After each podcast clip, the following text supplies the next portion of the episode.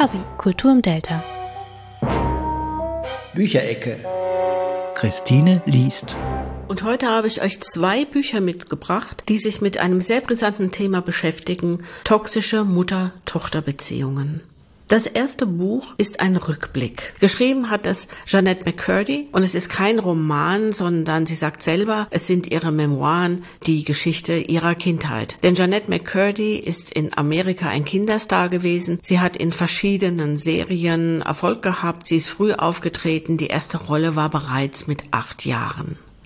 Das Buch wirkt sehr heiter. Es ist in Gelb und Rosa gehalten. Da drauf sieht man Janet McCurdy. Sie hat ein verschmitztes Grinsen und sie hält eine rosafarbene Urne in der Hand. In der Urne ist die Asche ihrer Mutter. Der Titel des Buches irritiert als nächstes. Es heißt I'm glad my mom died. Der Verlag hat sich wahrscheinlich selber einen Gefallen getan, dass er diesen Titel nicht übersetzte, denn ich bin froh, dass meine Mutter gestorben ist, käme in deutschen Buchhandlungen wahrscheinlich schlecht. In dem Buch erfahren wir, warum Jeanette McCurdy froh ist, dass ihre Mutter gestorben ist und sich damit diese toxische Verbindung gelöst hat. Jeanette McCurdy nimmt uns in ihrem Buch zurück mit in ihre Kindheit.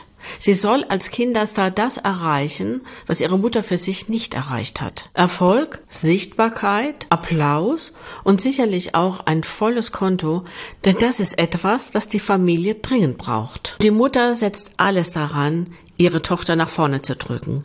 Die Tochter wird nach vorne geschoben und das größte Talent ist, nicht, dass sie gut tanzen kann, das kann sie vermutlich auch, dass sie auf Anhieb weinen kann. Kinderstars, Kinder im Film können das wohl nicht und deswegen punktet Janet McCurdy und kommt sehr schnell nach vorne bei den Agenturen und damit auch beim Film. Damit eine Kinderkarriere möglichst lange hält, muss natürlich eine Darstellerin auch möglichst lange Kind sein. Wie ist das herzustellen? Magersucht verhindert die Reifung, Magersucht verhindert die Pubertät, Magersucht verhindert, dass sich Geschlechtsorgane entwickeln. Der Mutter ist es sehr gelegen, dass auf einmal Kalorien gezählt werden, denn natürlich ist ihr auch eine wunderbare Figur sehr wichtig, bei sich selbst und bei der Tochter. Und sie macht das auf eine sehr perfide Art und Weise, indem sie der Tochter diese Idee quasi in den Mund legt und dann aber sagt, wir müssen es für uns behalten. Das ist natürlich doppelt schwer für Janet McCurdy, denn die Familie ist sehr religiös, sie sind Mormonen und damit ist sie auch gezwungen, in der Gemeinde zu schwindeln und etwas zu verheimlichen. Das Buch ist also kein Unterhaltungsroman, sondern wir erfahren die Geschichte und die Auswirkungen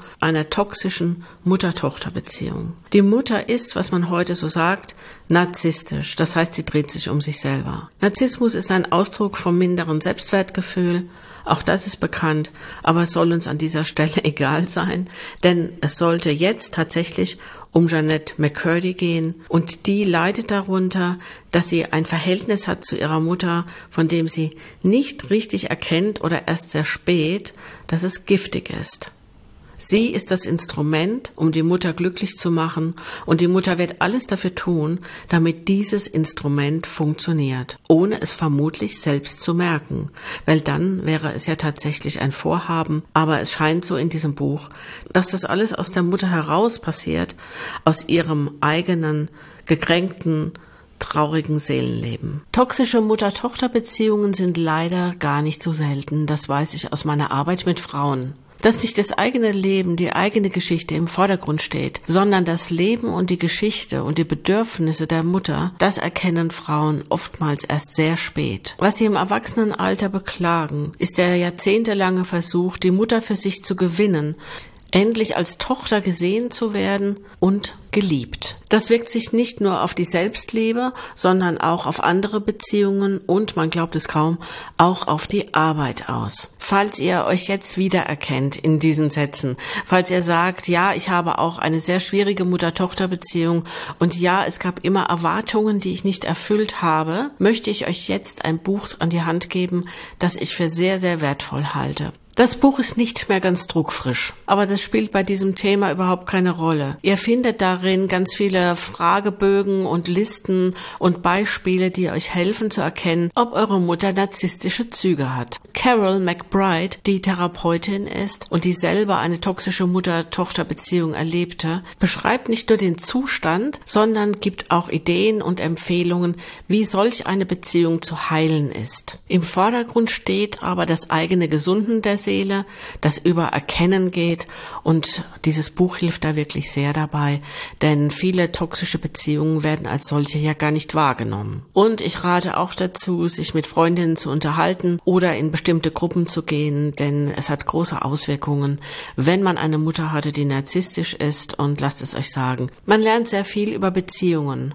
Und hat man das Ganze mal reflektiert, dann ist die große Chance, dass alles in Selbstliebe endet. Die genauen Angaben zu beiden Büchern könnt ihr auf der Webseite sehen vom Bermuda-Funk und ich freue mich schon auf das nächste Thema, das ich dann im nächsten Monat euch präsentiere. Fuzzy, Kultur im Delta. Bücherecke